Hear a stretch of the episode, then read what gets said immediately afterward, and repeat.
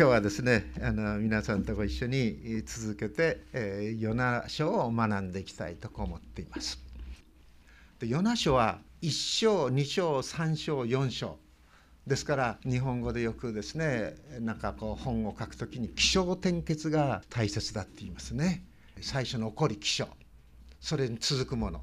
そして展開そして結論ということですね。ですからヨナ書はですね大変に旧約聖書の中でもイエス様がおられたその当時の人々にとってもですねヨナ書といえばこういうことがあったっていうふうにですね分かりやすいそしてまた知らされている聖書の中のストーリー物語であったと思うんですね。ストーリーといっていわゆる作られたストーリーということではありませんよ。実際にヨナという神様のお仕事預言者の上に起こった出来事それが1章2章3章4章でこうまとめられているということであろうかと思うんですね。でイエス様もイエス様もつってこれは語弊があるかもしれませんけども約弱い30歳の時に宣教を開始しました。でその福音書のところをこう読んでいきますとですねナザレという町でお育てになってそしてそれからナザレの町を出てどこにお住みになったかと言いますとガリラヤ湖の湖畔のカペナウムという町にこの住まわれてそれから宣教を始められたということですね。でイエス様の宣教それは一言葉で言うと神の国の福音ということです。でその神の国の福音のいわゆるメッセージその内容がですね一つのモットーのようにこう記されているのがマルコの福音書ですね。そこを見ますと「時は満ちた」っていうんですね。そして「神の国は近づいた」っていうんです。そして悔い改めて福音を信ぜよということですね。神の国でそれはですねイエス様が再び来られてそれで完全にこう実現するわけなんですがイエス様が来られたことによってもうすでに神の国はこの地上に来ているということですね。あそこにあるここにあるということではなくて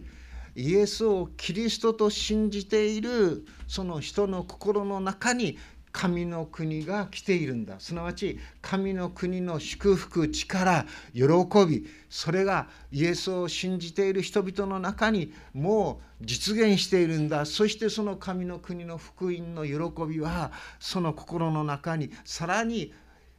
深まりさらに高まっていくんですよ。ということのようであります。ですけどもイエス様がですねヨナのことに言及した時に一つのイエス・キリスト自身戦いがあったようであります。それはどういうことかと言いますとイエス様はですねガリラヤの働ガリラヤの地方で働きを始めていく時に数々の驚くべき奇跡を表してくださいました。病をですね持っている人々のがイエス様のところに来るとそれを全部癒してあげました。手の泣いた人も癒してあげました。あるいはですね熱をこう出した人のもも熱を引かせてくださいました。そのようにですね不思議な神の恵みというものを奇跡をイエス様はそこに表してくださったんですね。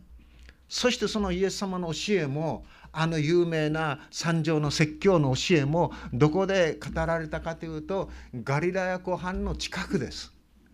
今イスラエル旅行しましてそしてガリラヤ湖に行きますとですね祝福の丘と言われているものがところがあってそこにこの教会堂が建っていたりしてそして冬行ってもですねそこは緑で覆われていてシクラメンの花などが咲いていて本当に素晴らしい場所眺めもね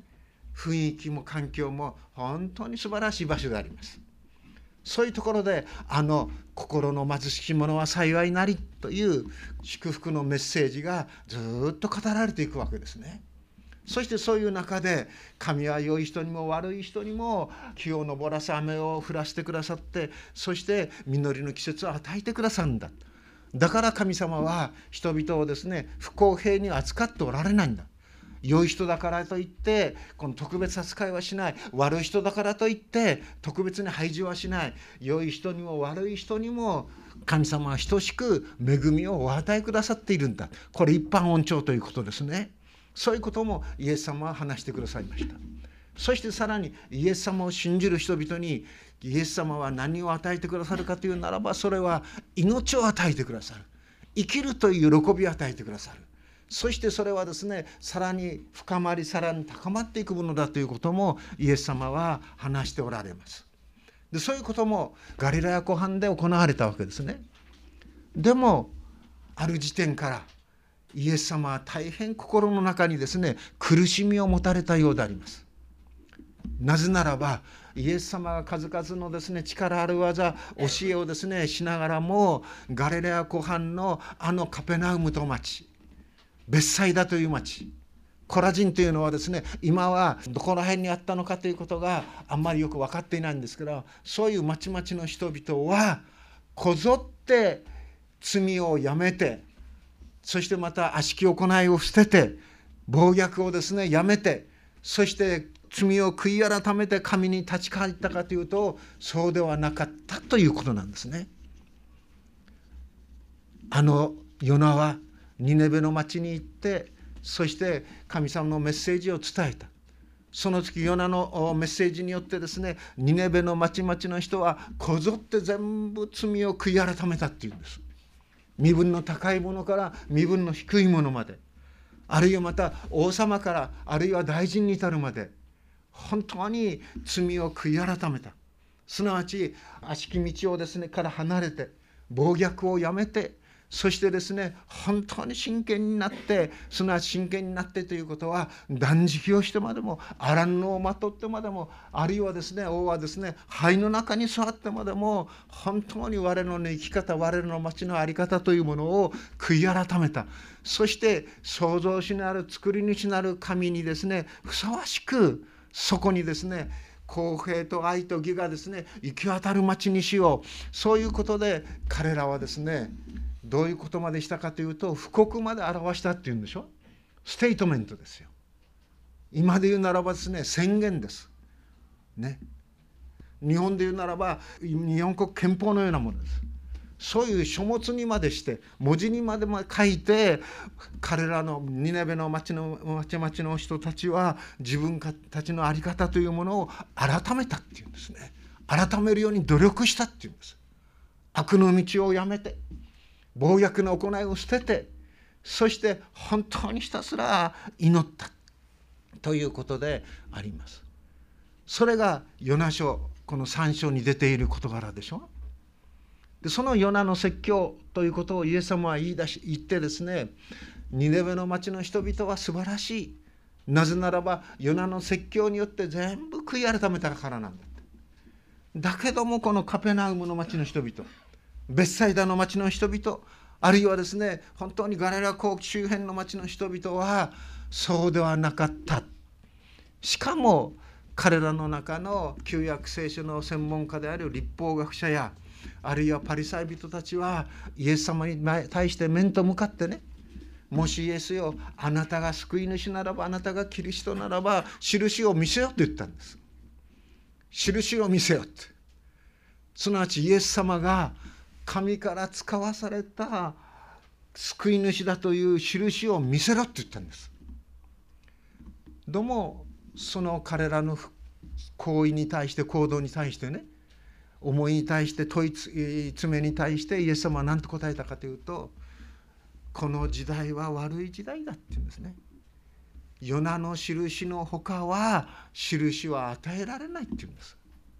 すなわちヨナの印というのはヨナが3日三晩大きな魚のですね大魚の腹の中にいたように人の子も3日三晩地の中にいるのですって言ったんですよね。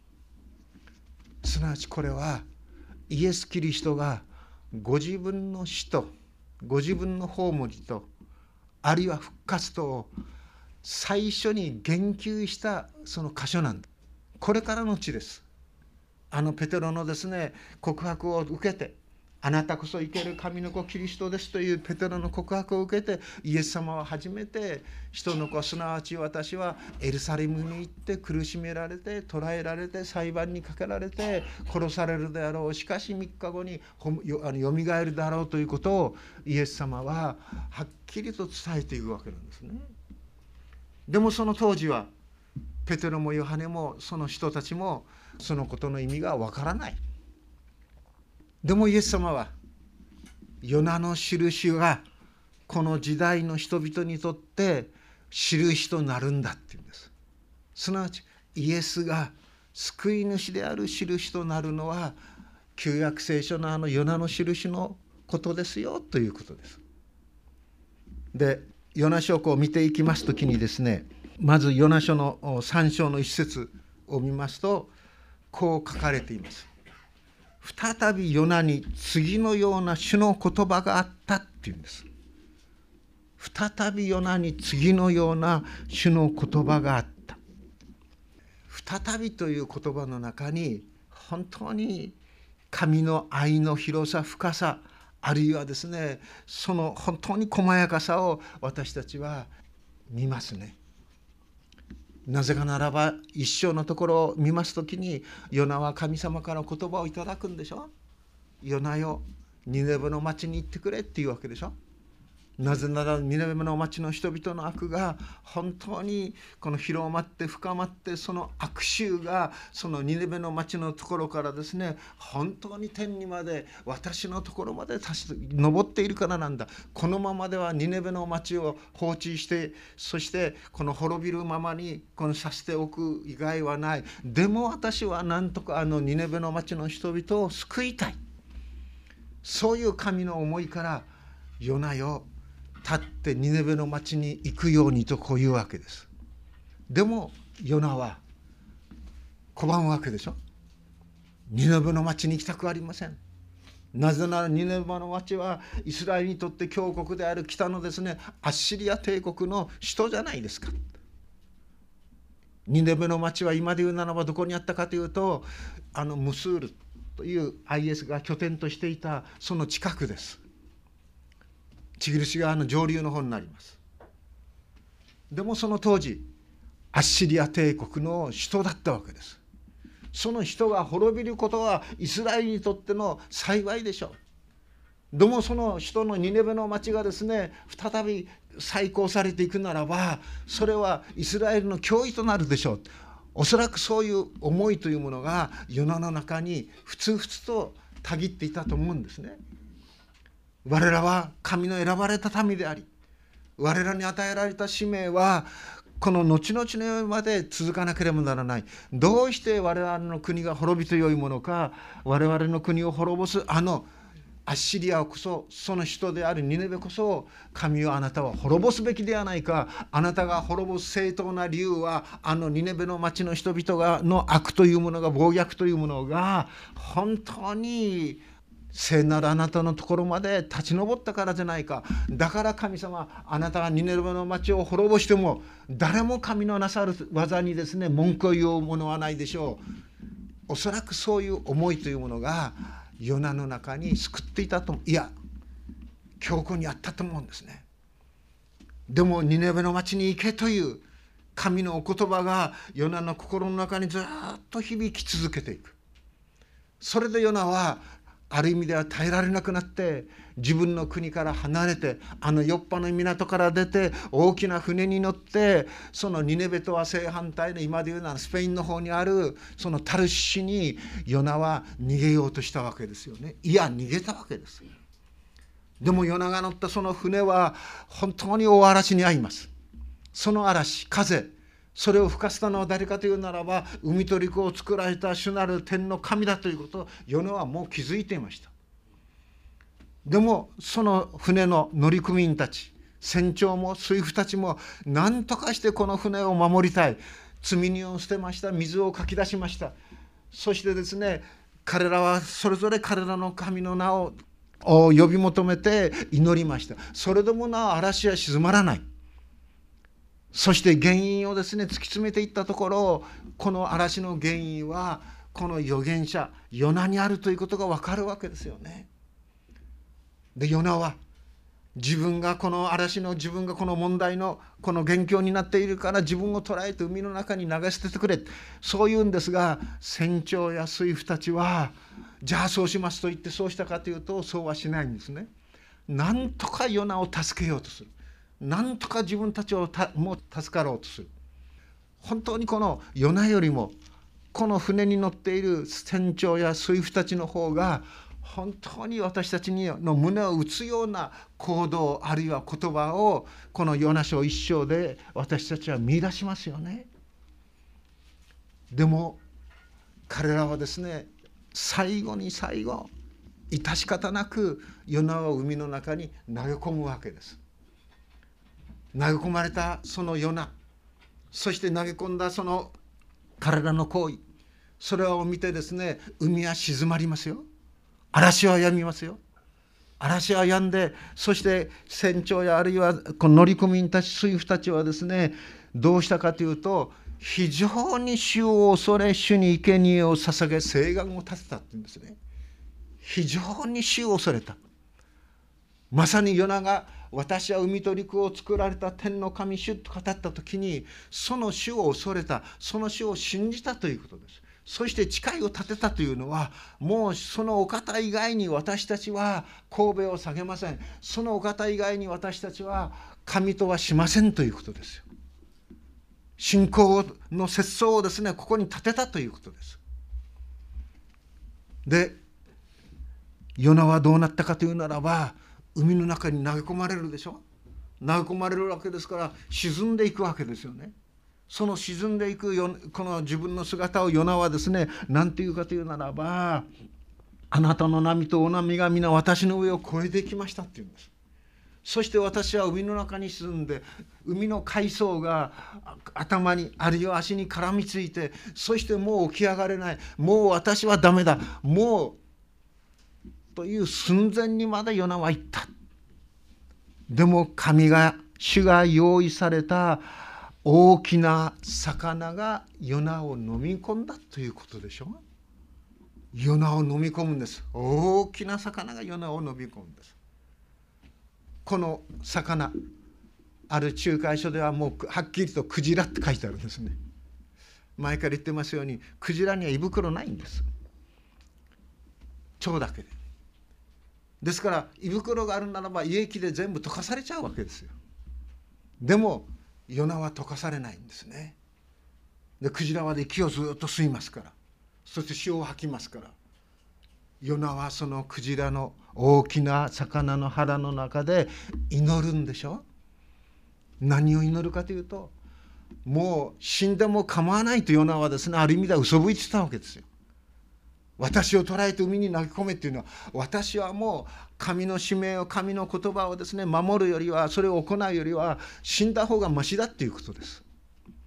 でも実際にその死に直面するとしていく時にヨナはですね主よと祈るわけです。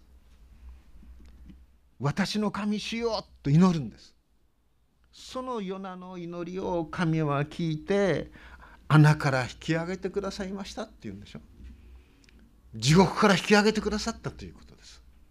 そうして救いは主のものです。ヨナははっきりとここに言って語りますね。主がこの私を救ってくださった。で主はどうしたかというと魚に命じたっていうんですすごいですね陸と海を作られた主そして海の中にいる生き物を魚を作られた主空に飛ぶ鳥をも作られた主陸地をですね駆け回れる駆け回るさまざまな動物。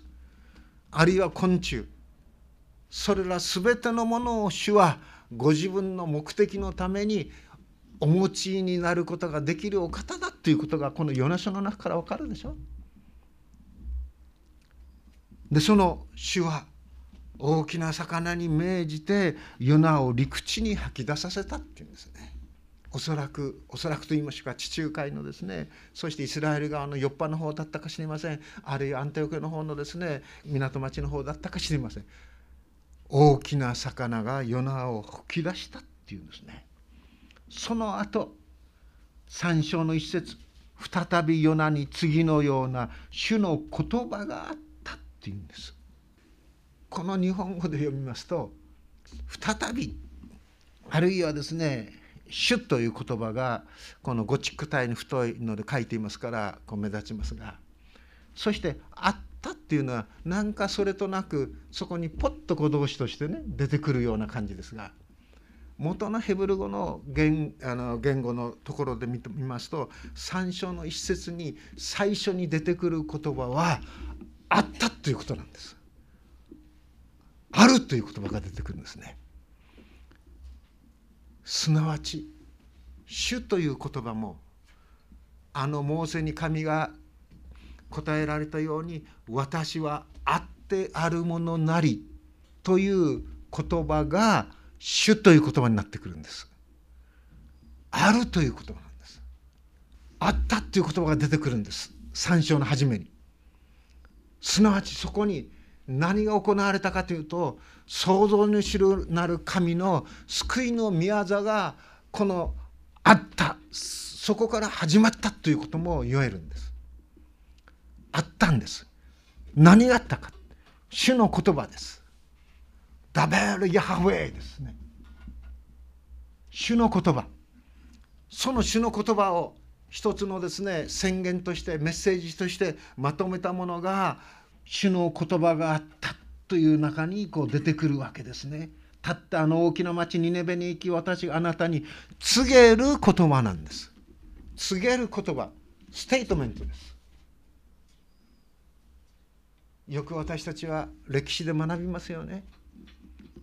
アメリカの独立宣言とかね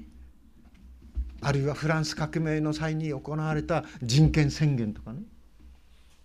あるいは日本の国憲法がですね第二次世界大戦後この新しい憲法として作られました。憲法とかって作られたでしょ？布告すなわち一つのステートメントです。述べ伝えられるものです。それがあったんです。すなわち言葉がそこにあるということは特に主の言葉がそこにあるということはそこに主の愛の御業が始められるということです。言葉は言葉に命がある言葉に力がある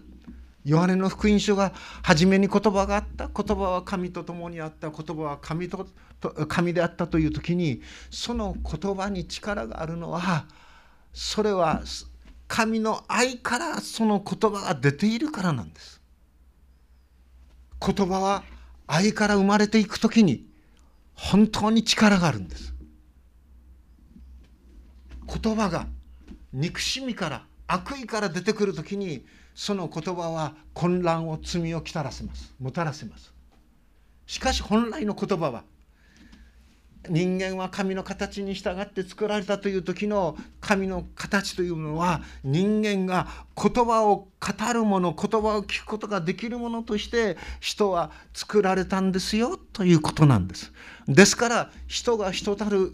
人になることができるためにはその言葉の本源難しいことを言うかもしれませんけどもその方と出会いその方に祈りゆく中に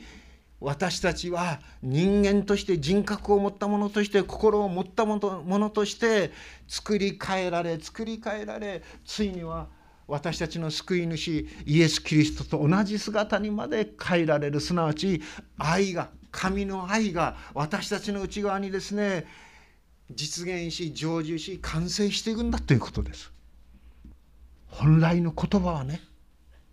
愛に裏打ちされた時に力があるんです。再び主の言葉がヨナにあった。立ってあの大きな町ニネベに行き私があなたに告げる言葉を伝えよ。ヨナはですねニネベの町に行きます。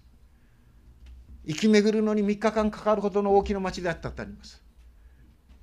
町から町まで直径がいわゆる3日間歩くだけの大きさだったのかあるいは城壁の周りをずっと回る時に3日間かかる大きだったのかちょっとそこは分かりません。ただ問題なのは大きな町と言われているその大きな町という言葉の中に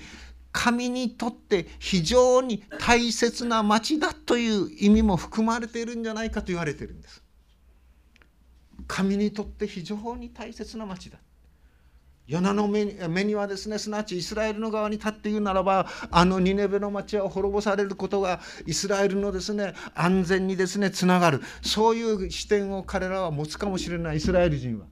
しかし神の目の前にはあのアッシリアのその人ニネベは本当に大きな町でただ単に質的に大きなというのではなくて内容的にも大切な非常に大切な町なんだというそういう思いですよね。それがヨナの中にどのように伝わったのかは分かりません。でもヨナは出て行ってそして叫びます。もう40日するとニネベは滅ぼされるっていうんでしょある意味では裁きのメッセージですよこれ。なぜそのもう40日するとニネベの町は滅ぼされるというこのヨナのメッセージにニネベの町の人々は身分の高いものから低いものまで王様から大臣に至るまで全ての人々が本当に悔い改めて悪の道を離れ暴虐の行いをやめてそして立ち返ったのか不思議ですよね。滅びのメッセージを聞いてそして人々はどういう反応を示すか。普通ならば戦えっていうことでしょ。滅ぼす者が来るならばその滅ぼす者をやっつけよう。もしそれが宗教の名をもってですねその主の名をもって来るならばその主の名に私たちは立ち向かおう人間のあらゆる知恵と力を尽くしてそういう思想にですね立ち向かってそれをですね亡き者にしよう。でもこのニネベの町の人々はヨナの説教。もう40日するとですねニネベの町は滅ぼされるという説教を聞いて悔い改めるんです。なぜ悔い改めたのか。ヨナ書に書いてないですよね。でも福音書を読んでいく時にあの今日読んでいただいたルカの11章あるいはマタイには12章に記されているんですがその時にどういうことが記されているかというとニネベの町の人々にとってヨナの印が悔い改めの原因になったっていうんです。ヨナの印がその印をニネベの町の人々は見てあるいは聞いてそして罪を悔い改めたっていうんです。ヨナの印とは何でしょうか？ヨナは神に逆らいそして海の中に投げ込まれそしてもう本当に死の直前まで行ってでもヨナはですねあの大きなクジラによってですね飲み込まれてそして救われてそして今はニネベの町の人々に立ったすなわちヨナの印とはそこにヨナ自身に聖なる神の裁きとしかしそれをですね癒し許す神の許しとがヨナの体に記されていたのではないか。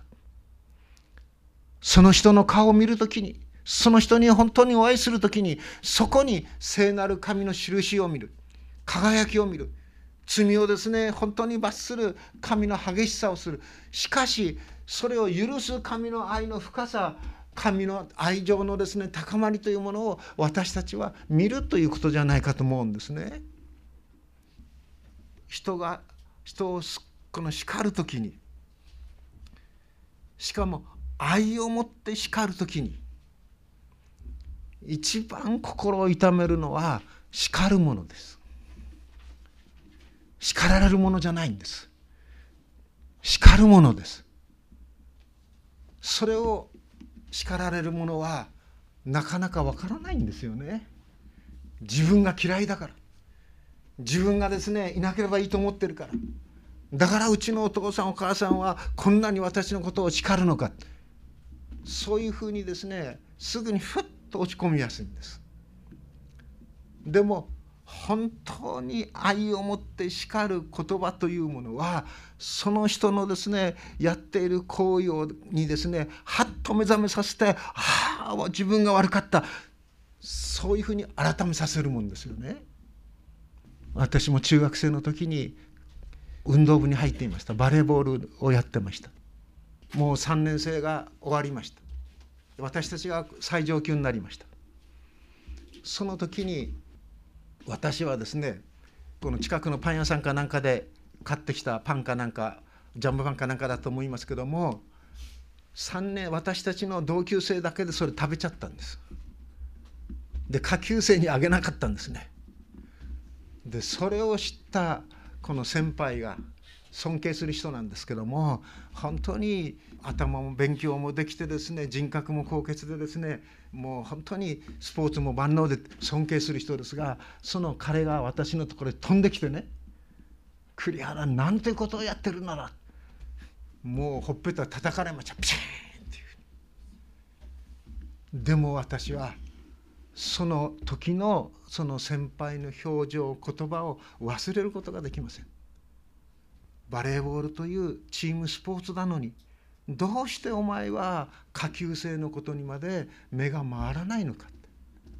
自分たちだけがあるいは自分だけが良いというようなその思いでこのボールを追っかけてもね試合に臨んでもチームとして私たちは勝てないだろう。そういう意味ですよね。あるいはまた新学生の時にも叱られました。講談から名前を挙げて今の新学生はなっとらん牧師の言うことを聞かないで医者の言うことを聞く。けしからんっつって叱られたんです。でも私はその時叱られた後ですけどもその先生のところに行って「先生ありがとうございます」よく叱ってくれました」って。私が叱っても栗原はつまずかない。私を信頼すればこそ先生私を叱ってくれたんですね。つって。でも私はお医者さんのアドバイスのように休学します。教会の奉仕をやめさせていただきます。と言ってその浜田山の方に退いたんですよね。でも後々分かったことですけども私を名指しで叱った先生が一番私のことに思いを馳せてねそのクリスチャンのおじさんと連絡を取ってどうしたら栗原のあの弱い体をこの元気にすることができるか。話していたそうです。手紙のやり取りをしていたんですって。でもそれを私に悟らせないように。そのことが分かったら栗原は私に負い目を持ってしまうであろう。負い目を持たせてはならんということであえてそういう行動をとったっていうことですよね。叱られる範囲後にそういう愛を見いだしていくということ。私たちがイエスをキリストと信じる。それはですねイエス・キリストのその印がこの十字架ですよね。十字架の言葉です。イエス様が言っているように私が救い主である印は十字架に私がかかることだ。私の十字架の死と私の葬りと私の復活それが私が後々の時代に対しても救い主であり贖い主である印なんだ証拠なんだということでしょ。でもイエス様の十字架の死はなどういう死に方ですか？天井を全うしたそういう死に方だったでしょうか？あるいは怪我をしてですねあるいは事故に遭ったそういう死に方だったでしょうか。病死でしょうか。あるいは自分自らが死を選んだそういう死でしょうか。イエス・キリストの死はそれは軽視です。捕らえられて裁判にかけられてそして死刑の判決を受けたその死です。軽視です。なぜキリストはそれを感受したんでしょうか。それは罪ゆえに私たちが滅びることを思わず私たちの罪の許しと私たちのですね清めのために私たちの贖いのためにイエス・キリストは十字架にかかり死にて葬られ読みに下りそして父なる神のもとに戻ったということです。愛する御子イエス・キリストさえ惜しまずに私たちのために死に渡された方がどうして私たちがこの地上で生きるために必要なものを備えてくださらないはずがあろうか。命まで与えてくださったお方が万物を私たちに与えないはずがあろうか。それが聖書のメッセージですよね。まさにパウロはそこに触れたゆえにその神の国の福音に接したゆえにその福音を伝え続け伝え続け伝えれば伝えるほどパウロはですね苦難に遭い苦難に遭いそしてですねとうとう捕らえられてそしてまたあのローマで殉教の死を遂げるんでしょ？でもパウロは嫌がらない。キリストの苦しみに預かれば預かるほど私は喜ぶと言ってるんです。なぜなんでしょうか？神の言葉に聞き従うのはそれは脅されてでもなくそれは威圧されてでもなく強いられてでもなく私たちはそこに神の本物の真実の愛に愛を見るからでしょ？主の言葉はまさに神の愛から流れていつる言葉です。そして神はその言葉を私たちに委ねていてくださったいや委ねていてくださるという言葉ですよね。ヨナの印のほか印はこの世には現れます与えられません。まさにヨハネの福音書3章16節の言葉が響いてきます。神は実にその一人をお与えになったほどによう愛された。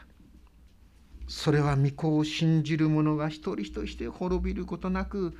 永遠の命を持つためである。イエス様が現れる700数十年も前に神はニネベの町の人々を救いなさることによって